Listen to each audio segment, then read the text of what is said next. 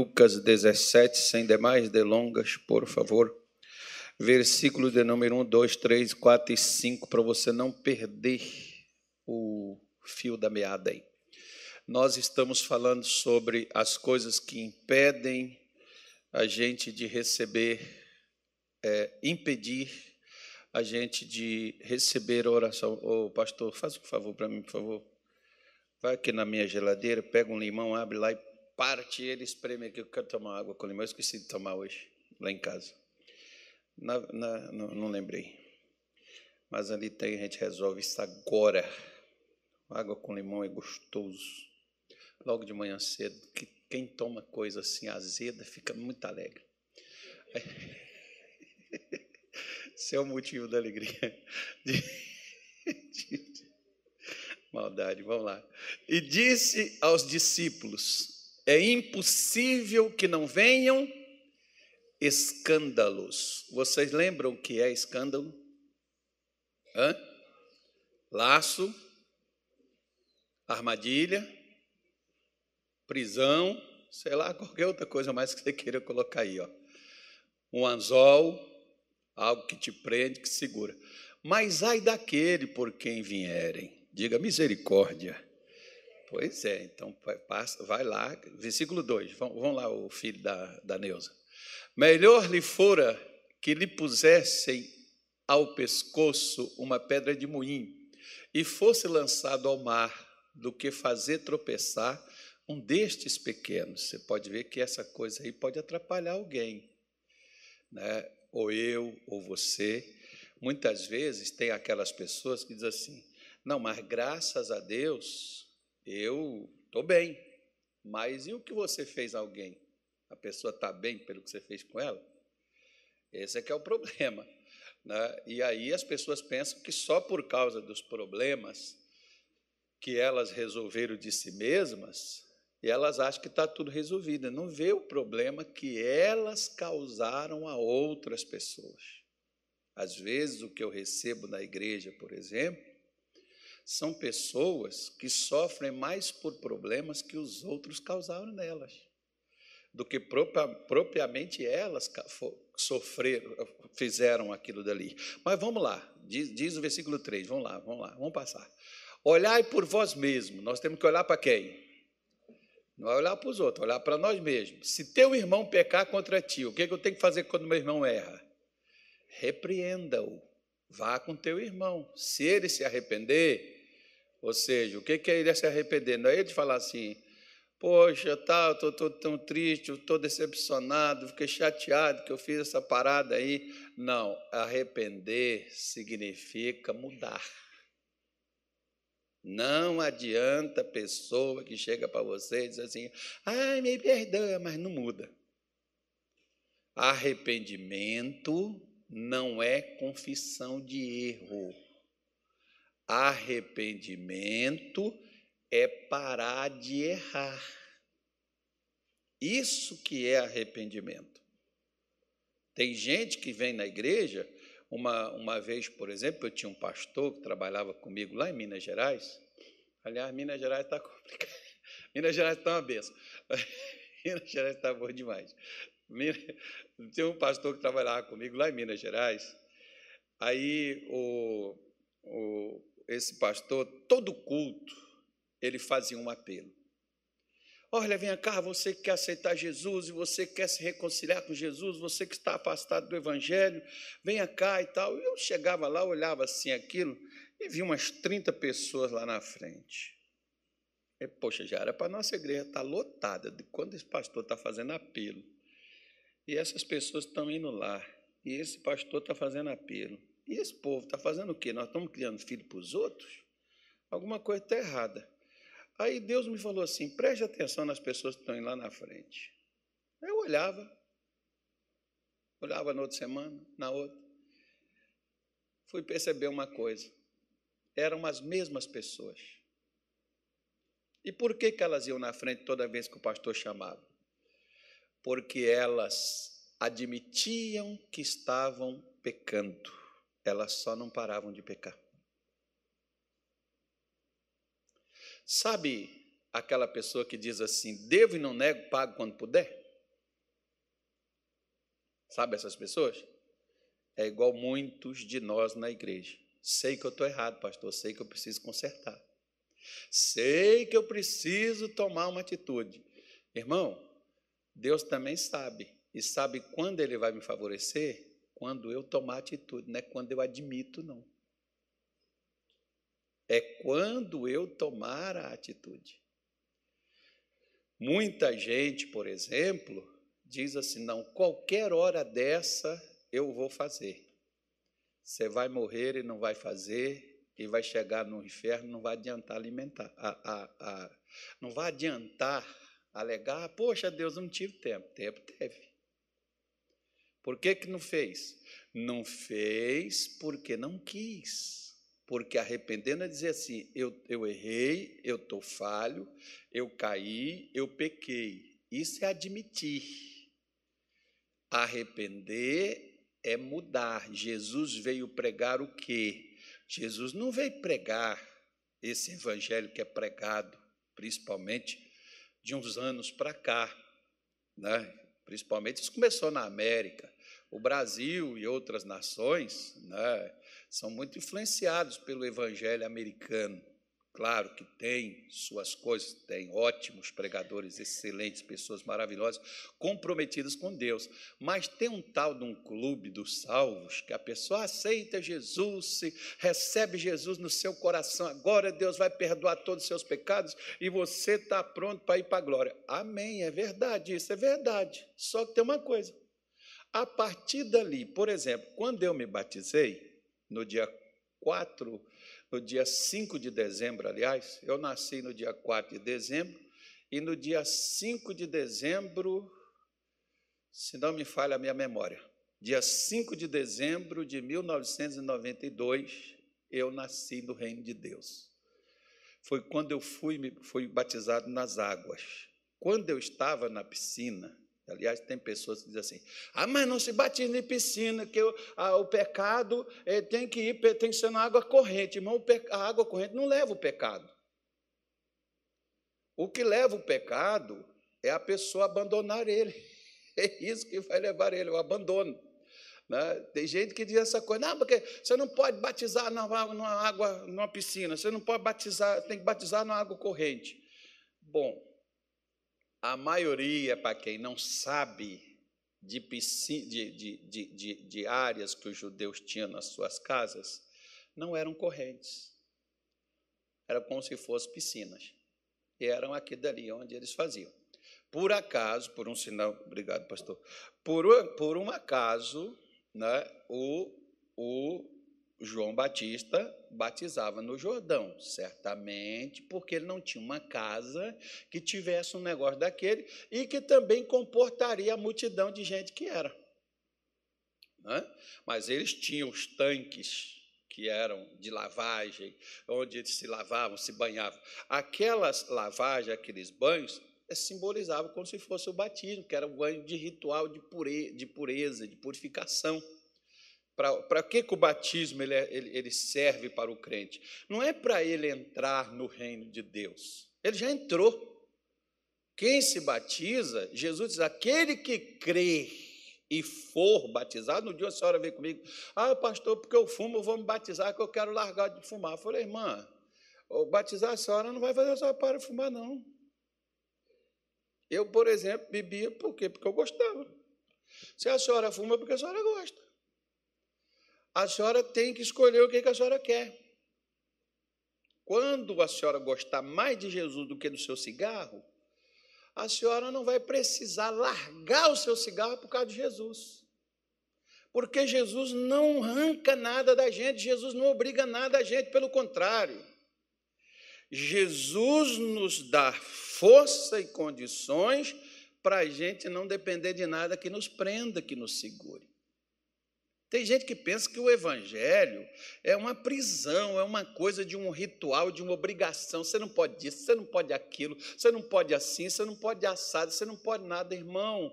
No evangelho verdadeiro, você é livre, você não tem necessidade dessas porcaria, perdoa a expressão da palavra, que o mundo precisa e que a nossa carne necessita quando a gente vive no mundo.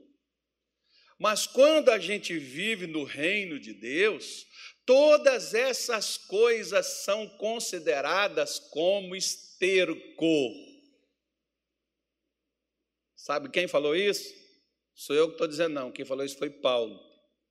Considerei todas as coisas como esterco para ganhar Cristo. Pronto, então Paulo está falando: sem Jesus tudo é esterco.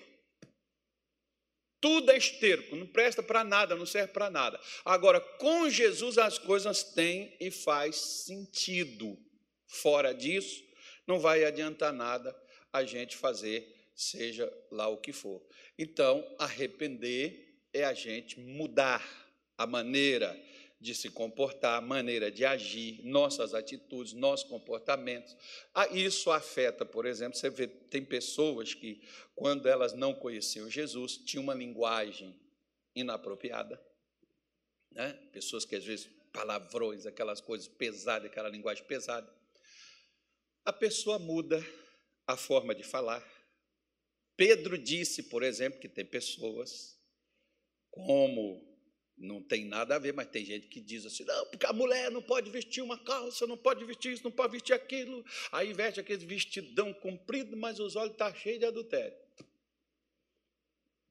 É, é, uma, é como o Pedro falou. As pessoas estão cheias de formalidades, mas os olhos estão cheios de ganância, estão cheios de adultério, estão cheios de perversão. Ou seja, a gente cuida do lado de fora das formalidades que as pessoas veem, mas não cuidamos do lado de dentro, que é onde começa todo o nosso problema e toda a nossa solução se resume ao que está dentro de nós. Versículo 5, versículo 4, passa aí, por favor. E se pecar contra ti sete vezes, sete vezes no dia vier ter contigo, dizendo: arrependo-me, perdoa-lhe. Versículo seguinte. Disseram então os apóstolos ao Senhor: o que, ele pediu? Acrescenta a nossa fé. Falou, nós vamos precisar de fé para a gente poder mudar, para a gente poder ter condição de superar isso aí, a gente vai ter que ter fé para isso. Nós não temos capacidade. Nós, nós, queremos? Queremos muito viver o que o Senhor está ensinando para a gente. Mas sem uma fé bíblica, uma fé básica para isso, a gente não vai conseguir viver isso, não. Nós precisamos fazer isto daí. Então, em cima dessa, dessa, desses versículos aí de, de, de Lucas, nós começamos a falar sobre coisas que impedem as nossas. O que, que é um discípulo? O discípulo é o quê? É um seguidor. Se você é um seguidor de Jesus, você é um discípulo. Tá? Você é um discípulo se você é um seguidor.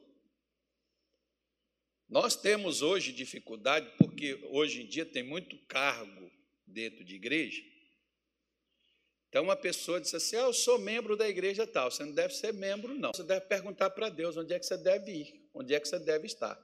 Ah, não, mas o senhor não pode fazer isso, deixar a pessoa ter liberdade. Não, a pessoa tem que ser livre. Primeiro, que ela não é minha, ela não é de nenhuma instituição, ela é do Supremo Pastor. E o Supremo Pastor é Jesus. Se eu não sou capaz de acreditar que Jesus é capaz de agregar pessoas para que eu possa pregar para elas, para que eu possa ajudar elas, então não devo ser um pregador. Agora, se eu sou capaz de manipular, enganar as pessoas e fazer com que elas fiquem onde eu quero que elas fiquem, onde Deus não mandou elas ficarem, então eu sou um canalha e um impostor.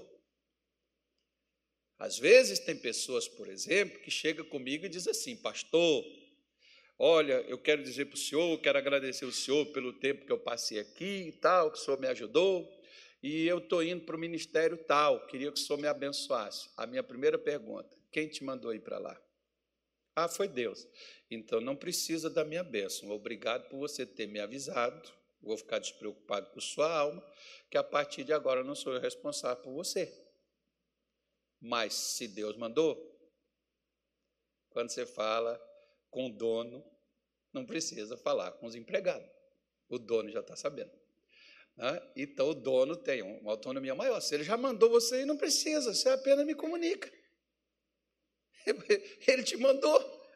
Não, Deus não mandou. Então, para que você está indo, criatura?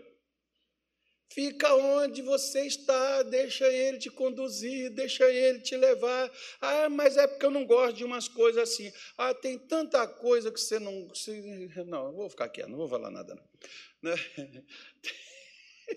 Tem tanta coisa que Deus não gosta na gente, irmão, ele não joga a gente fora. Né? Aí a gente, às vezes, por causa de umas coisas que a gente não gosta, que a gente não acha do nosso jeito, da nossa forma. Aliás, o dia que você encontrar a igreja perfeita, me fale que eu quero ir com você para lá para a gente estragar ela. Tá bom? nós vamos conseguir estragar ela. Só nós dois, só nós dois lá vamos conseguir estragar essa igreja. Nós vamos, nós vamos, nós vamos dar um problema para ela. Porque não tem, filho. Onde tem gente, você vai ver que Jesus está dizendo assim: o teu irmão, quem é que quem é que está dando problema, quem é que está criando problema aí, não é o Satanás, não é o, o, o pecador, é, é o irmão. Nossa, que coisa legal, hein?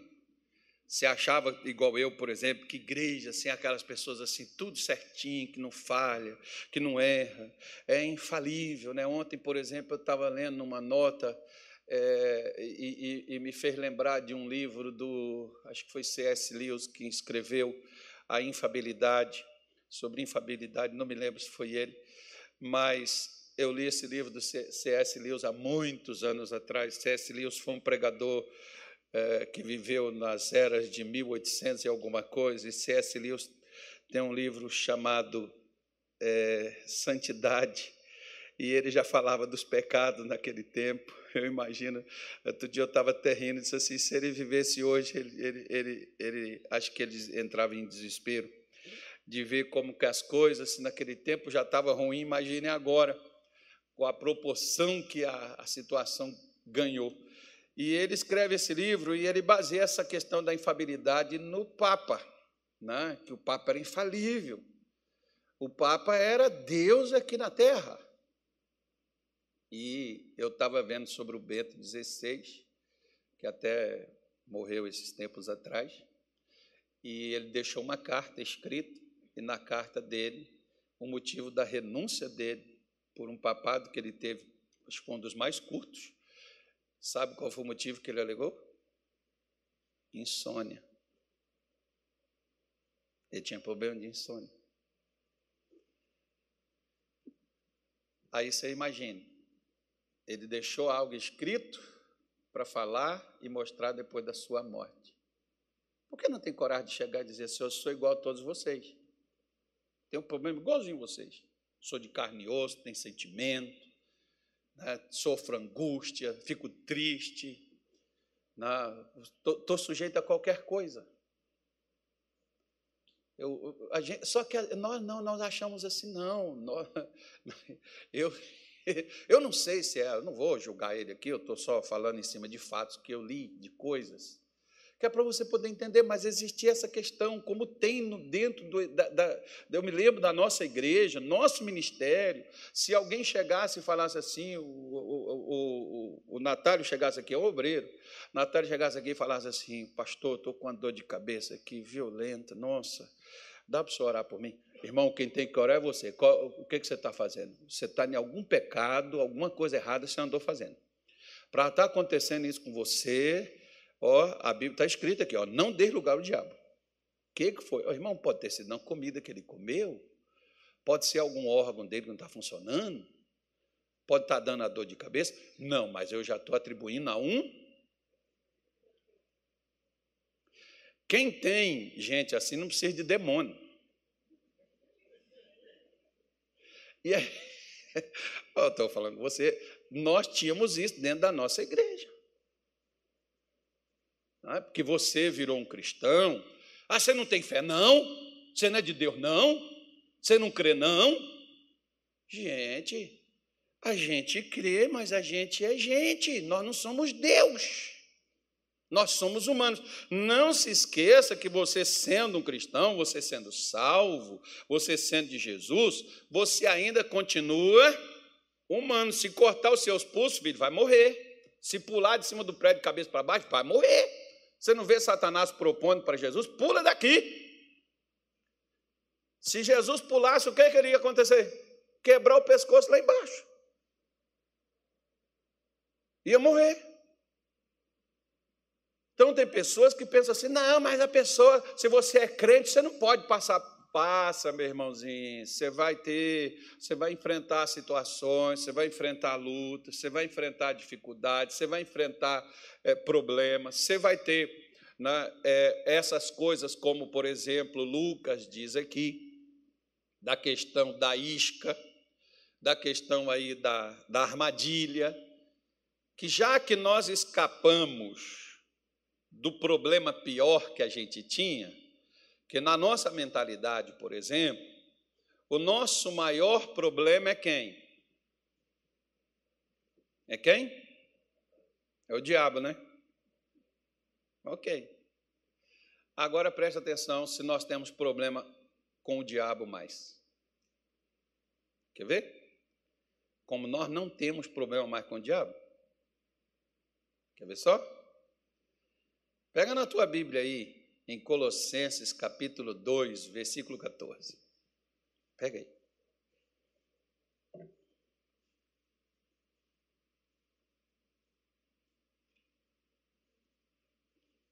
Acho que o pastor Tony ficou chateado comigo. Ele colocou, tirou a água e pôs só limão. Você tá doido? Limãozinho danado de azedo.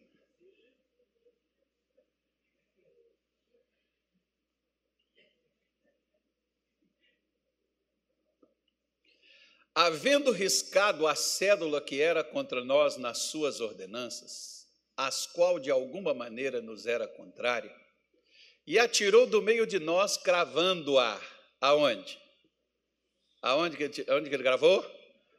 Na cruz, versículo 15 e despojando principados e potestades, os expôs publicamente e deles triunfou em si mesmo.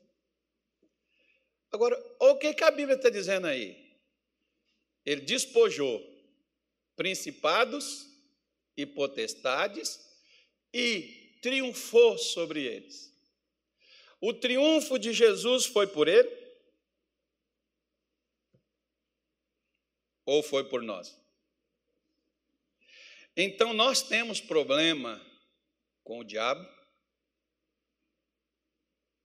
só se for com o diabo que está dentro de nós. Porque com esse diabo aí de fora, que todo mundo fica com medo quando passa numa encruzilhada e vê algumas coisas e vê aquele negócio assim, aí está amarrado, repreendido. Não, o outro passa aí, se benze. Não, o outro já fica nem toca, nem chega. Deus me. Moça, eu estava, por exemplo, fui, no, eu fui no cemitério esses dias é, falar com um jardineiro que cuida de um túmulo lá. E, e ele estava me falando. Ele me contando. Eu, eu, eu disse assim: Pô, naquela sepultura ali tem quatro garrafas de cerveja. Será que deram para quem beber isso aí, rapaz? Ele falou, seu Carlos, aqui tem demais, é trabalho aí que o pessoal vem fazer aí. Outro dia pegaram aqui, mostrou, mostrou os negócios que pegaram lá, e, e ele falando, nossa, eu fico com muito medo desse negócio. Eu falei, ah, você não tem que temer isso não. Ele falou, eu rezo muito. Eu falei, oh, mas você reza, mas não acredito, o que, que adianta? Isso aí, aproveitei para me pregar para ele uns 30 minutos, esse é o de lá mais tranquilo, né? E ele trabalha lá, e já vi cada coisa, ele me contando as coisas que o pessoal vai lá fazer. E negócio assim, pesado, né, irmão? Coisa, eu não vou ficar aqui falando aqui para não ficar criando problema para ninguém. Mas coisa pesada. E as pessoas ficam com medo daquelas coisas pesadas essas coisas pesadas aí, até mais pesadas do que essas que são leves aí, das quais Jesus está falando aqui, ele triunfou sobre elas, ou seja, ele já nos fez triunfar, vencer essas coisas aí. Essas coisas não são problemas para nós. Se elas não são os problemas para nós, pastor, por que então essas coisas nos atrapalham? Essas coisas nos atrapalham por causa do que Lucas falou. Porque agora Satanás vai usar outros métodos e outros meios para nos prender. Ele não vai poder nos prender como antes ele tinha autonomia de fazê-lo, porque nós éramos propriedades dele. Quando você é escravo, você tem um dono. Uma vez que você saiu debaixo da jurisdição desse seu dono, uma vez que você foi comprado, foi tirado dali, foi colocado para outro. Segundo diz, por exemplo, o próprio apóstolo Paulo, em Colossenses capítulo 1, versículo de número 13, Paulo fala isso de uma forma bem específica, bem clara, para todo mundo poder entender. Ele nos tirou de onde? De onde? Ele vai tirar ele vai tirar? Ele nos tirou das potestades das trevas e nos transportou. Para onde? Na visão, na cabeça de Deus. E até Satanás sabe disso. Para onde que Jesus nos levou?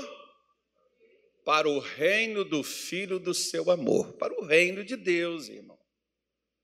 Nós agora estamos no reino de Deus. Agora, se nós estamos no reino de Deus, não estamos mais debaixo da jurisdição de Satanás, por que, que como é que Satanás vai nos prender se nós não estamos mais dentro da sua jurisdição? Bom, ele então vai criar armadilhas ou laços para que eu possa ficar preso por esses laços. E isso ele então mexe nos meus pensamentos, nos meus sentimentos, nos meus desejos, nas minhas intenções, nas minhas vontades, nas minhas emoções. Como nós já falamos aqui, por exemplo, né, de algumas algumas coisas, como o perdão. Nós falamos de outras situações outros tipos de sentimento, e hoje eu quero falar um pouquinho com você sobre rebelião. Por quê? Segundo, de que rebelião é pior do que o pecado de feitiçaria. Ou seja, Deus tem uma aversão pior a um rebelde do que a um feiticeiro. Entre um rebelde e um feiticeiro, Deus prefere o. Claro que na sua casa, diga assim: tem isso. Nunca teve, nunca terá.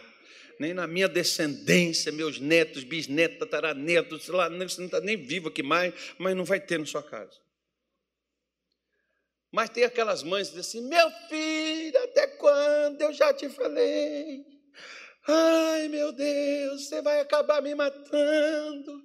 Eu falo e você não me ouve. E, e bom, se você está sempre falando a mesma coisa com a pessoa e ela sabe que não é para fazer aquilo, desde criancinha, ela é o quê? Hum? Então, quando é que Deus me considera rebelde? Quando? quando eu fui ensinado por Ele. Segundo diz a nossa Bíblia, lá em Atos 17, versículo de número 30, o apóstolo Paulo diz que Deus não levou em conta o tempo da ignorância. Deus não leva. O tempo em que eu não sabia, o tempo em que eu não conhecia, o tempo em que eu não entendia, esquece isso. Esquece esse tempo aí. Agora, Ele anuncia a todos os homens e a todos, todos os homens em todos os lugares. Que é para essas pessoas fazer o quê? Mudar. Arrepender é mudar. Ele chamou para uma mudança. Não é para mim ser mais a mesma coisa. Se Deus me trouxe para a igreja, para mim continuar fazendo o que eu quero, eu só estou na igreja. Mas eu sou na igreja um rebelde. Porque eu aprendo, aprendo, aprendo, mas nunca faço o que aprendo. Eu não sou um cristão, eu sou um rebelde.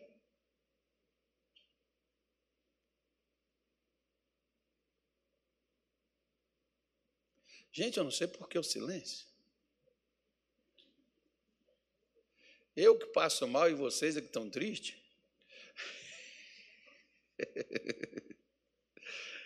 Eu estou aqui numa fraqueza física terrível, mas tá bom. A gente continua. Daqui a pouco eu falo com vocês. Mas, mas vejam só. É, ele diz, Deus não leva, não leva em conta. O, o que passou, até quando eu não sabia, não está nada na minha conta. Agora, a partir do momento em que eu aprendi, já não está mais, já não está mais isento, não, irmão. Porque a partir do momento que eu fui ensinado, como por exemplo, Deus chamou Samuel, Saul, explicou para Saul, uma vez, por exemplo, me fez.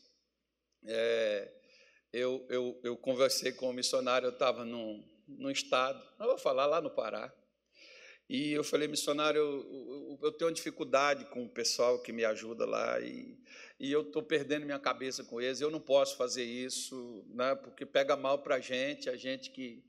Só que eu achava assim que eles eram rebeldes, eles não eram rebeldes. Eles não entendiam mesmo, porque às vezes.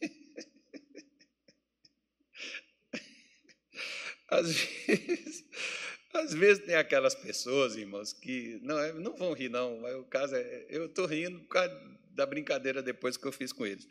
Mas é, tem aquelas pessoas que elas, elas vão para a escola e elas vão para a escola para quê? Muitos vão para aprender.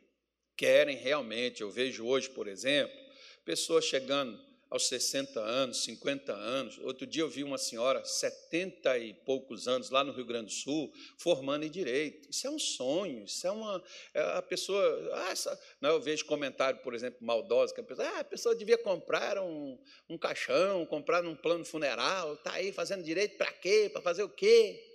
É um sonho, isso é bonito, isso é algo que a pessoa queria, não teve oportunidade de fazer, ou sei lá, ou não viu importância, ou não sei a vida da pessoa. Mas a pessoa vai porque ela quer aquilo dali. Mas nem todo mundo que vai para a escola consegue aprender, às vezes tem uma certa dificuldade. E não é que ela não queira, tem gente que vai lá porque pai está mandando, porque avô, ou sei lá, uma pressão, porque precisa de dinheiro, precisa se formar, precisa de conhecimento, precisa de um negócio, precisa vencer em alguma coisa e precisa daquele estudo. Precisa daquele diploma, pelo menos, para poder concorrer a alguma coisa, sei lá. Né? As pessoas lutam por causas diferentes. Pois bem. Então, eu falava com as pessoas e elas iam lá e faziam tudo o contrário. Falei, missionário, eu não estou aguentando isso mais. O que, que eu faço? Ele falou assim, Carlos, chama elas, fala com elas. E eu digo, eu falo. E pergunto para elas, você entendeu, irmão? Eu falei, eu pergunto. E o que, que elas dizem? Sim, senhor. E, e, e o que, que você faz? Ah, elas vão lá e faz tudo errado. Ele falou, não. Você chama elas, explica para elas, e pergunta: Entendeu, irmão? Aí ele diz: Entendi. Aí você diz assim: Então, explica tudo que eu falei aqui. Que foi onde eu fui entender. e é verdade, ó. Eu já tive gente que chegou na igreja que está há 50 anos dentro de um ministério, perdido. Sabe por quê? porque não entendia o que, que era pregado.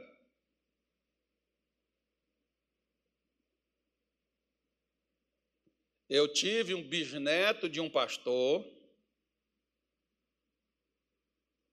avô pastor, pai pastor, e ele foi treinado para ser pastor. 50 anos dentro do ministério e perdido. E ele chegar para mim, me agradecer e dizer assim: Olha, larguei tudo, deixei tudo e vim para cá para me aprender o que eu comecei a aprender com o senhor lá na televisão. Porque lá eu tinha um programa de televisão lá. Vim para mim poder aprender, porque aqui eu entendo, eu passei a compreender e a entender que não é só caminhando eu vou para Canaã, não. Eu preciso saber o caminho, não é só caminhar. Tem gente que está dentro da igreja, está no caminho, mas não está caminhando. Não está indo para onde deveria ir. Está estagnado, está paralisado, está preso. Há certas situações onde Satanás usou, prendeu e segurou. Você quer ver uma coisa aqui, ó? Abra a sua Bíblia no segundo livro de Samuel, capítulo de número 15. Você vai ouvir falar sobre hoje rebelião, né? como nós estamos falando aqui. Rebelde é o que sabe o que deveria fazer e não faz. Você já ouviu falar num rapaz chamado Abisalão? Já? Abisalão era filho de Davi, filho de peixe, peixinho, peixinho. Pois é. Como ele era filho de um rei, ele era preparado também para quê? Hã? Ele era preparado para quê? Para reinar também. Né? ele era preparado para reinar. Embora muita gente diz assim: ah, mas Davi não cuidou de sua casa, Davi não cuidou de seus filhos. Quem te diz isso? Quem te prova que ele não cuidou? São os mesmos legalistas que muitas vezes quer culpar os pais o erro de seus filhos. Porque muitas vezes tem pais que se sentem culpados pelos filhos que eles não conseguiram ajudar. Meu irmão, entenda uma coisa. Todos nós, todos nós fomos criados por Deus. Mas Deus deu a cada um de nós o direito de escolha. E Ele não me mata se eu não escolher o certo. Eu morro pelas consequências do que eu escolhi, não que ele me mata. E a culpa é dele? Não, a culpa é minha. Assim tem pais que eles chegam na igreja e dizem assim para mim, pastor, onde foi que eu errei? Eu dei para o meu filho, eu criei com carinho, com amor, eu dei escola, eu dei eh, as melhores roupas, os melhores sapatos, eu dei tudo. O que, que eu fiz para o meu filho virar um bandido, virar isso, virar aquilo, virar o outro? Você não fez nada. É a escolha. O problema nosso é que nós queremos que os outros escolham o que nós escolhemos. Você não vê, por exemplo, até hoje está um assunto sensível demais na nação. Você vê que nas igrejas, você vê que hoje no país, quem vota no fulano e outro que votou no fulano, um é do capeta, outro é do satanás. E isso é os crentes. Isso é lamentável, isso é triste de você ver hoje as pessoas colocando culpa. Olha, você que é crente, que fez isso, que fez aquilo, que fez não sei o quê. Olha aí, crente. Irmão, irmãozinho, irmãozinho, irmãozinho. Como eu disse para você, quem Quem tem alguém assim não precisa de demônio. Essa pessoa só dá conta. Não precisa de ninguém para acusar. Ah, então, os pais, muitas vezes, não têm nenhum, nenhuma contribuição com o erro de seus filhos. É a escolha que os seus filhos têm. Os meus filhos escutam pregações igual você, de vez em quando em casa, a gente conversa. Eu nunca obriguei meus filhos a nada. Não obrigo. Vocês têm que ser isso. Não, não tem que ser nada. Não, vocês têm que fazer porque eu faço. Não, eles não têm que fazer nada. Eles têm o direito à escolha deles. Eu sempre falo, olha. Posso lamentar como pai? Claro que vou. Como pastor? Também. Mas eles têm o direito a escolher. Você já viu que às vezes tem aqui, não, porque se, é, o, o, se porque que o pai é isso, por que, que os filhos não faz? Ah, porque os filhos não querem aquilo, eles não escolheram aquilo para eles. A minha filha chegou para mim, ela disse assim, pai, eu quero pedir uma coisa para o senhor. De, fala, eu não quero casar com pastor. Eu falei, onde está escrito na Bíblia que filha de pastor tem que casar com pastor? Ela falou, não achei em lugar nenhum. Eu falei, nem eu. Mas me diz uma pergunta: você não quer casar com um pastor por quê? Ah, porque eu não quero ir também, eu não quero ficar andando de um canto para o outro, saindo da cidade, indo para outro, eu quero parar num lugar. Falei, bom, você tem o direito seu.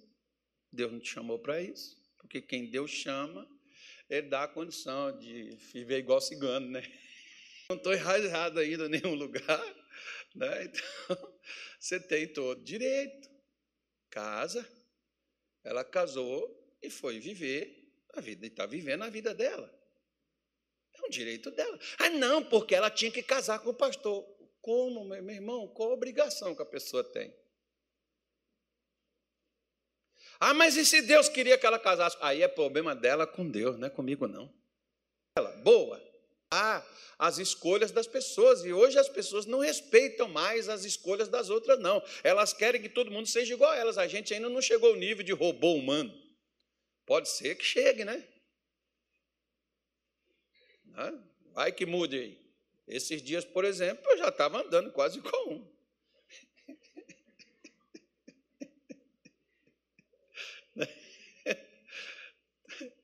Tá, tá complicado. Peguei um tal de um, Chico aí, o Chico, o Chico já foi, a aguinha ficou ainda.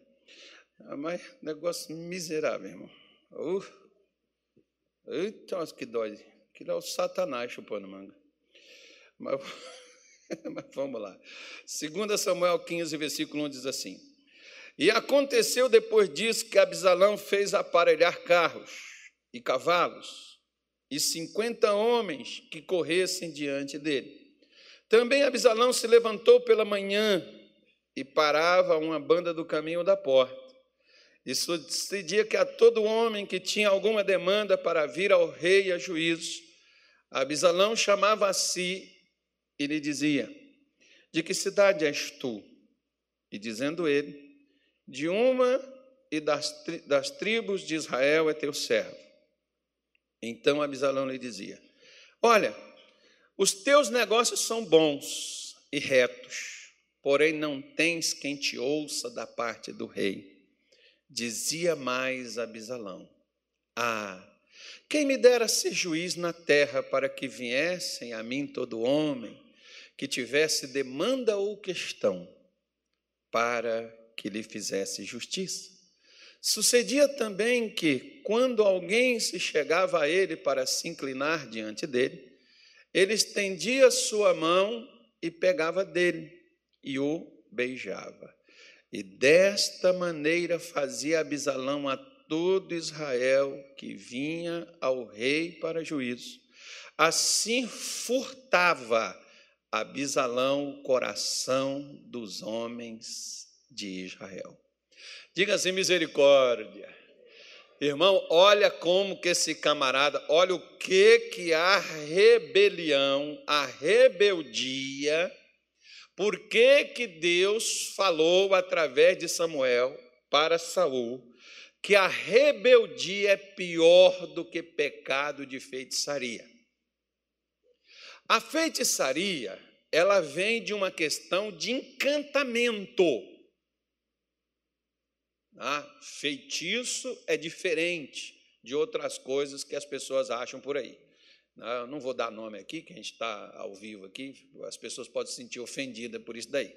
Mas é, é uma, uma coisa é uma coisa, outra coisa é outra coisa. Feitiço é um encanto. Tem coisa que as pessoas fazem no seu dia a dia que, se você for analisar, são coisas né, que advêm de encanto. E aí o que, que, o que, que ocorre?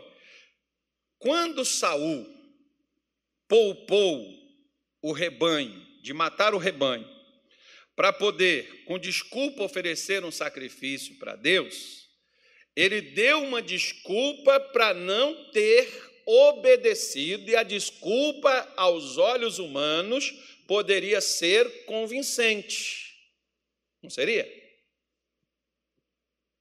Ô oh, pastor, olha que, que oferta gorda que eu queria dar. Seria uma ajuda e tanto para a igreja. Irmão, mas nada do que eu fizer para a igreja em rebeldia com Deus é bênção para a igreja. Nada. Você lembra que aquela viúva que deu só aquelas moedinhas que ela tinha, foi a maior ofertante daquele dia? Lembra? Lembra que muita gente jogava e Pedro falou que muita gente dava lá muitas moedas? E eles davam do quê? De que, que eles davam? Não era da sobra? Não era da sobra? Agora, desde quando Deus pediu sobra?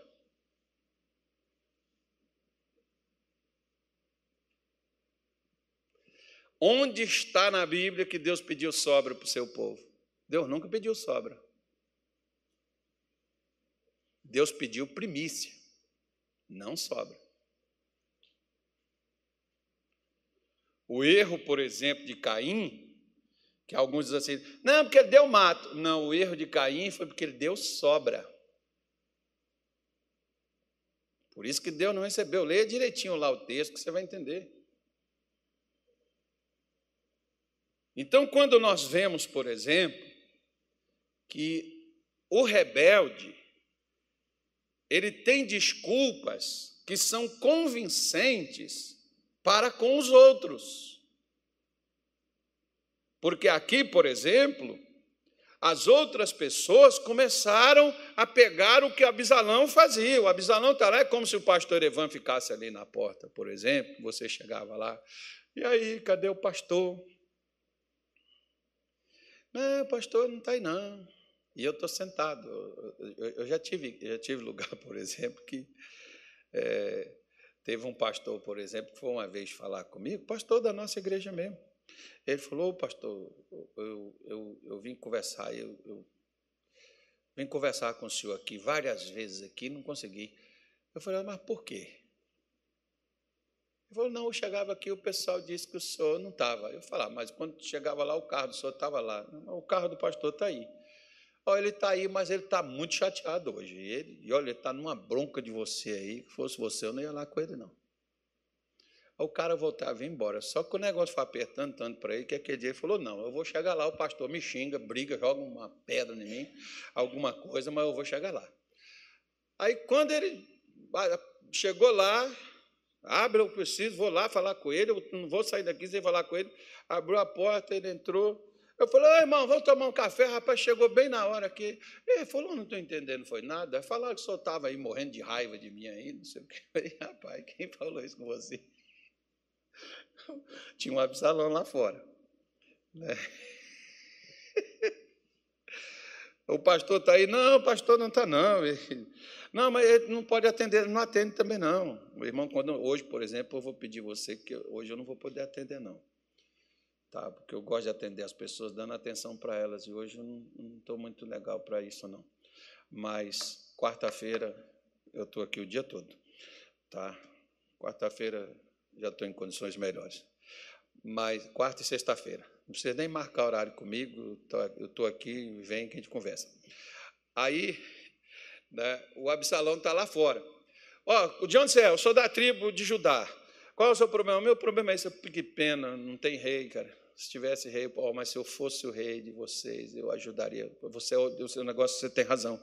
É um direito seu, cara. É verdade. Olha, nisso aqui você está certo. Isso aqui, fosse eu, te dava direito agora. Pois é, foi assim que ele foi tirando o coração das pessoas. Se eu começar, por exemplo, aqui. Quem passa mais tempo com vocês aqui no Mato Grosso? Sou eu ou missionário? Hum? Sou eu, né? Se eu começar a falar com vocês, tacando a lenha no missionário aqui, ele nem vai ficar sabendo, né? Você não vai acreditar em mim no que eu estiver te falando dele. Você vai falar assim: ah, se ele que tá, for missionário, que pôs ele aí, ele conhece o missionário, ele sabe dos podres do missionário. Se ele está falando essas coisas, é porque tem razão. Agora, eu estou falando isso com a intenção de pegar o que seu? Seu coração, porque se eu tiver seu coração, eu tenho suas mãos também eu vou ter também seu bolso, eu vou ter tudo seu. Vou pegar você para mim. Você se torna meu. O povo era de Davi? Não, o povo era de Deus, irmão. Agora, quem Deus colocou para ser o rei do povo? Aí é outra coisa. Quem Deus colocou? Deus colocou Davi. Então, ao tirar o povo de Davi, Abisalão estava tirando o povo de quem, irmão? É isso que o rebelde quer. A rebelião é tirar você de Deus e colocar você do lado de Lúcifer, que é o primeiro do rebelde que foi o primeiro a se rebelar. Se você pegar, por exemplo, o Apocalipse, você vai ver que ele vai dizer assim: houve uma batalha no céu, houve uma luta, houve uma guerra. E houve por quê? Porque teve uma rebelião, teve um levante, teve um insurgimento. Não é porque ele não sabia, claro que ele sabia. Ele sabia sua função, sabia seu papel, mas ele não queria desempenhá-lo. Abisalão não queria só ser o filho do rei, Abisalão queria ser o rei, e Abisalão queria ser o rei por um motivo. Sabe qual? Ele só queria uma coisa: vingança. A maior parte da rebelião está ligada a um sentimento de frustração que uma pessoa possui e de um pensamento de vingança que ela tem. Porque quando Abisalão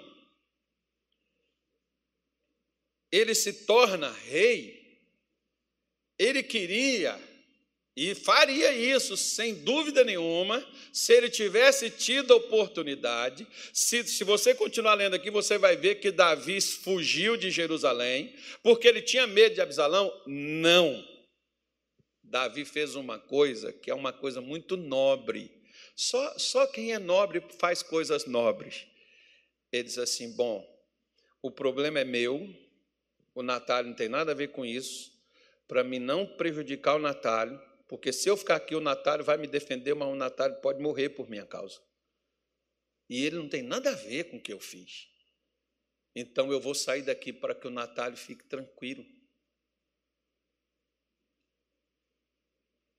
Né? Ele não vai ser prejudicado por minha causa. Davi foge de Jerusalém, vai, vai para o deserto se esconder de Absalão, porque se Absalão acha, ele ia matá-lo, mas se, se, ali havia uma guerra, né? seria uma guerra civil ali. Se, se tivesse essa guerra, quantas pessoas morreriam por causa de Davi e de Absalão? O Absalão, o rebelde, irmão, ele não está nem aí com sua alma, ele não está nem aí com sua vida, ele não está nem aí com sua família, ele não está nem aí para você. O rebelde, ele não se importa de proteger você, ele não se importa de cuidar de você, por, por, por ele você está perdido, você está lascado, por ele você está ferrado. Ele não está nem aí de envolver você nos problemas, de, de acabar com sua vida, de destruir você, ele não importa com nada disso, não. Por isso que quando Davi, para não haver um derramamento de sangue, para que as pessoas não perdessem a vida, Davi foge para o deserto. O general, poupe o jovem Absalão. O rebelde ele não vai ter sucesso na vida. As coisas vão dar mais errado para ele mais cedo ou mais tarde. 14 aí vai dizer que ele era lindo, cara. Acho que era parecido comigo. Aí a única diferença é o cabelo. O cabelo dele era cerca de quase 2 quilos de cabelo. Acho que era isso. Cabeludo, camarada. Então, o, o, o, o cidadão, ele, ele morre, né? ele está pendurado, Joabe chegou lá e o matou. Por que, que Davi pediu para poupar ele? E eles não pouparam. Você vê que Davi, mesmo tendo sido traído por ele, qual a raiva que ele tinha de Davi? Porque quando o seu meio-irmão violentou a sua irmã Tamar, mesmo o Absalão, tendo matado o seu irmão que violentou sua irmã, ele não se deu por vingado. Sabe aquela pessoa que às vezes ela diz assim: Ah, pastor, um dia, por exemplo, uma senhora ela veio comigo e ela me falou isso. Ah, pastor, porque eu não sei por que a minha vida não dá certo, porque eu vivo triste, uma angústia, uma situação muito ruim, tal, não sei o quê, pai, bola, e eu estou escutando ela falar, e Deus falou, ouve ela. E ela falou uns 30 minutos, falou, falou, falou, falou, falou, falou, falou. E eu falei assim, olha, irmã, só não perdoa não. Ela falou assim, não, perdoe sim. Eu falei, não, só não perdoa não. Perdoei. Só tem certeza? Só perdoa? Tem certeza que eu perdoei. Bom, eu acho que só não perdoa, não. Não, mas eu, eu perdoei sim, pastor. Eu falei assim, então peraí. Quer dizer que o seu marido foi embora, largou a senhora, deixou a senhora numa situação difícil, abandonou a senhora com seus filhos, e a senhora perdoou ele. Perdoei. Hum. E, e por que, a senhora não se sente forte, encorajada, animada? A senhora já é crente há tanto tempo. Pois é, pastor, isso que eu não entendo. Mas tem uma coisa também, pastor. Só acredito que meu marido também até hoje nunca me pediu perdão pelo que ele fez comigo. Eu falei assim: ah, agora eu entendi por que, que a senhora vive triste. Porque a vingança da senhora é fazer seu marido voltar e te pedir perdão.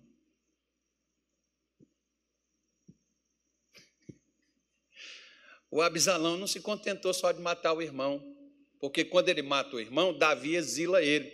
E quando Davi exila ele, Davi depois traz ele uns tempos, Davi traz ele de volta. E quando Davi traz ele de volta, agora ele está magoado com quem?